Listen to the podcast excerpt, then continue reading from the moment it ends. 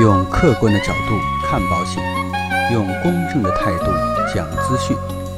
这里是你不知道的保险知识。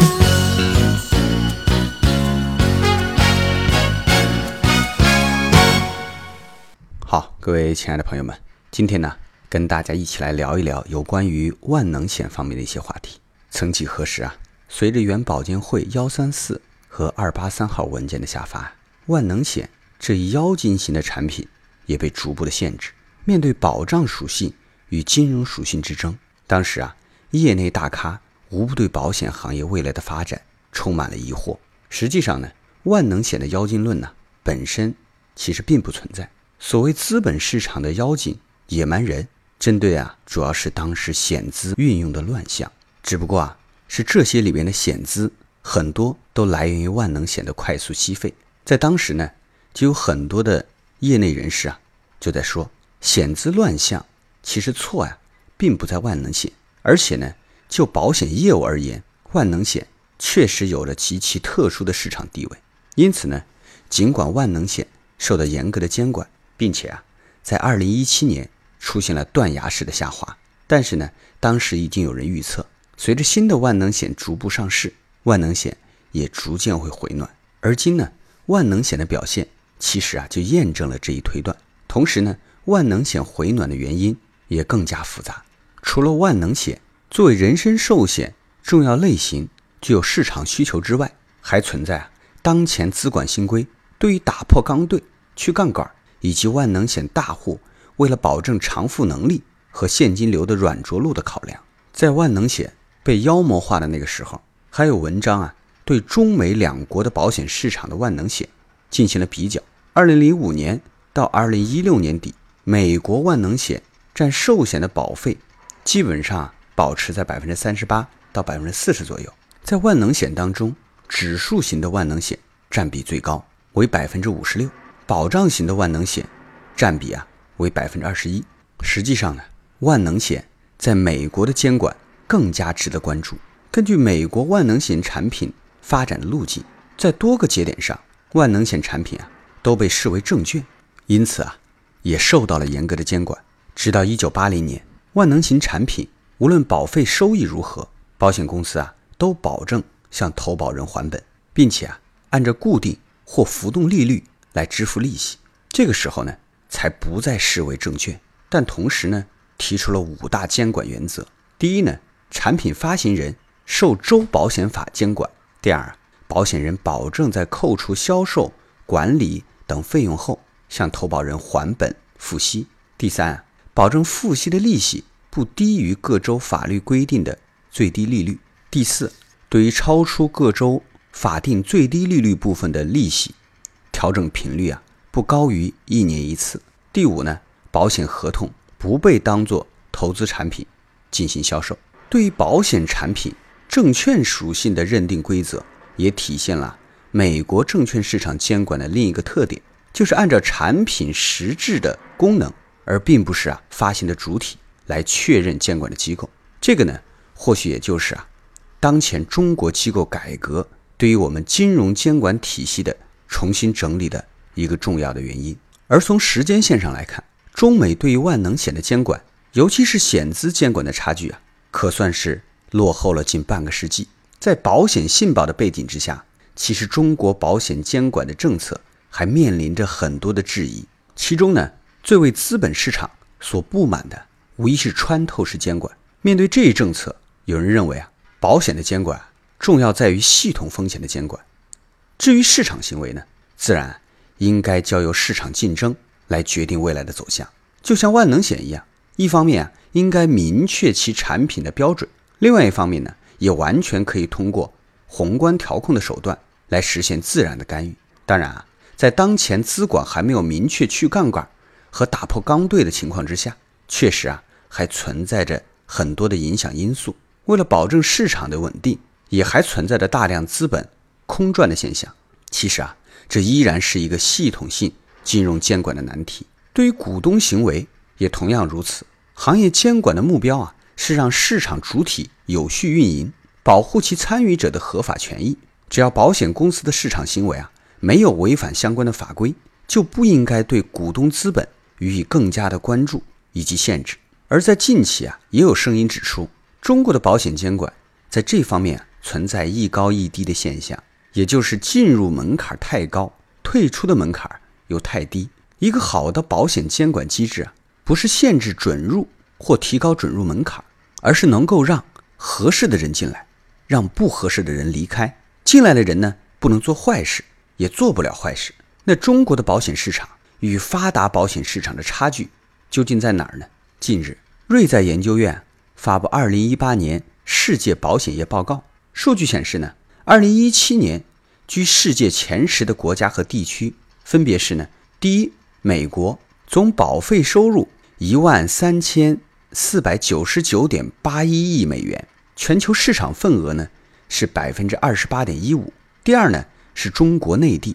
总保费收入是五千四百一十四点四六亿美元，全球市场份额啊是百分之十一点零七。在发达市场相比啊，新兴市场在中国市场的带动之下表现强劲，寿险保费增幅高达百分之十四，远高于过去十年年平均百分之八点三的增幅。中国呢依然是新兴市场的主要增长引擎。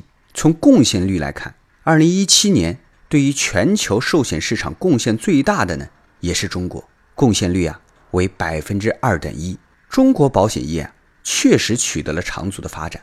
然而呢，从历年的各国保险密度的数据来看，我国目前的保险密度仅相当于美、英、德、法、日等国的七十年代、韩国八十年代的水平，落后啊将近四十年。从以上的数据来看，就保险市场而言，人口红利。不仅没有消失，反而啊蕴藏着巨大的市场潜力。如果中国的保险密度向发达市场看齐，中国保险业的规模啊将远超于任何的国家。因此呢，中国保险市场与发达保险市场的核心差距，无疑在于保险密度这样的人均指标上。为什么会出现这样的情况呢？除了以上的监管原因之外，可能更多的在于市场主体。同时啊。还有中国的特殊国情，在国情层面呢，最影响保险普及的呢，无疑啊是贫富差距和通胀水平。在保险行业来说，对比各地区的保险数据，很明显可以看得出来，各地保险数据的差距特别大，地区不平衡矛盾也很突出。而根据中国保险消费者白皮书相关的数据显示，当前保险消费的群体啊，以八零后为主，在原因上。我们可能会将过多的原因归结于保险的意识，但实际上，我们也可以将其与经济实力相挂钩。八零后呢，已经处于经济舞台的中心，经济实力啊更加的充实。而如果从这个角度去看的话，就明显的发现，中国保险的普及重要的障碍之一，就是保险产品的价格还不够亲民，保险消费啊也存在着马太效应，就像中国太保。和中国平安发布的消费者白皮书里边就显示，老客户加保成了重要的业绩增长点。保险消费缺乏阶梯型的产品，而相对来讲，高门槛型的产品比较多，导致部分消费者难入保险之门。消费者购买的第一款产品更多还是最传统的意外险。同时呢，在中国保险市场，人身保险业务缺失了最重要的一环，就是定期寿险。而在发达保险市场呢，定期寿险的市场占比一般在百分之十到百分之四十。目前呢，中国已经发展成为世界第二大保险市场，但定期寿险的市场占比啊还不到百分之一。也就是说啊，在保险产品布局上还存在着马太效应，一些过渡型的产品供给是不足的，导致了保险普及无法全面覆盖或有序推进。部分人群啊买低的呢。保障不够，买高的呀，钱又不够。最近呢，以商业车险费改为行业的主要热点。根据相关信息，车险呢作为刚需型的产品，已经出现了严重的保费倒挂的现象。为什么会有这样的情况出现呢？重要的原因呢，自然要更多的去归于保险公司身上。当前呢，中国的保险的代理人大概在八百多万，每万人的保险代理人远超美国。几乎是美国的两倍，也就是说啊，美国代理人可以完成的工作，在中国呢需要两个人来做，人力成本可想而知。为了驱动这一庞大的销售力量，保险公司呢不遗余力，同时呢要付出更大的佣金成本。而这些成本从哪来呢？自然要通过定价转移给消费者。当发达保险市场正通过保险科技不断实现保险流程再造，进而啊实现人力代替的时候，中国的保险市场呢依然在增援和脱落之间循环往复，销售渠道上也存在着行业乱象。这种乱象呢，对于市场发展有什么样的影响？毋庸置疑，中国呢要实现保险社会，还有多长的路要走呢？在今年九月底呀，有一条消息震撼了全球的保险业。美国的恒康人寿保险公司就宣布将停止承保传统的寿险，转而销售可以基于穿戴追踪健康和身体数据的交互式新型保险。为什么做这样的决定呢？背后有什么样的逻辑？其实啊，答案很简单。第一呢，是具有科技基础；第二是具有理论支持。此前呢，国内著名的保险专家王和就基于保险科技提出了保险理论。重构的几点思考，他认为啊，科技给了保险减量管理的想象和可能。面向未来呢，保险加将成为保险发展的重要模式和路径，势必将重新定义保险的内涵和外延。根据这一观点啊，可以推断，未来一个阶段，保险产品的风险管理职能将从事后补偿机制转为事前干预机制，而恒康人寿的新型保险实际上。就是风险事前干预机制的体现。同时呢，在定价方面，将实现基于历史数据的前定价模式，向可以预测数据的后定价模式来转变。比如呢，淘宝的退运险就实现了动态定价。除了淘宝的退运险之外啊，在国内啊，几乎找不到一个具有新兴保险的产品或公司。比如啊，在人身险的领域，发达保险市场。已经出现了纯粹的互联网寿险公司，而在国内啊，这方面还是空缺。整体而言呢，中国的保险市场依然依赖于科技的赋能，在运行效率上确实得到了较大的提升，也出现了闪赔、直赔以及人工智能投保、核保等。但在保险产品这一核心要素上，几乎没有革命性的创新，而中国的保险市场也没有出现革命性的保险公司。即便是纯粹互联网基因的众安在线，其主流的产品啊，依然也是传统的保险产品。在王和的理论体系之下，他提出了保险社会的构想，将保险呢纳入到整个治理的框架，让保险成为治理能力现代化的要素。实际上呢，基于保险社会的概念，或是传统的保险理念，保险的社会治理功能都始终是最重要的功能。正所谓啊，保险。是社会的稳定剂和经济的助推器，而在体现社会治理功能当中啊，结合当下的中国国情，显然呢还存在着很多的缺失的环节。以最能体现社会治理功能的责任险为例，发达的保险市场已经具有相对完善的强制保险制度，而对比国内现有的交强险、还责险、医责险，在国外呢都是非常成熟的强制性产品。而国内呢，除了交强险之外，其他两个产品啊都还没有取得预期的成效。比如说医责险，美国呢已有十四个州强制或者半强制要求医护从业者必须购买医疗责任险，其中呢七个州把这项保险作为行医资格的前提条件。而相对啊，北美这些成熟市场都有近百年的医疗责任险的历史，而中国医疗责任险的试点。大概是在上世纪八十年代，但真正的发展是二零一四年以后。在二零一四年呢，我国的医责险实际的保费收入啊是十八点八亿元。二零一五年呢，我国的医疗责任险的保费收入是二十三点六四亿元。二零一六年呢，医责险的保费收入大概是在二十八点零二亿元。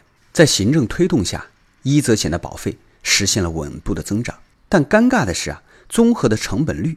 居高不下，百分之一百一十的综合成本率啊，让险企望而却步，只赔不赚的发展模式，成为中国保险公司介入医责险领域的拦路虎。同时呢，医责险的投保意愿也不高，投保率呢仅为百分之十左右。这个呢，与强制的医疗责任险啊相关的制度设计不完善有很大的关系。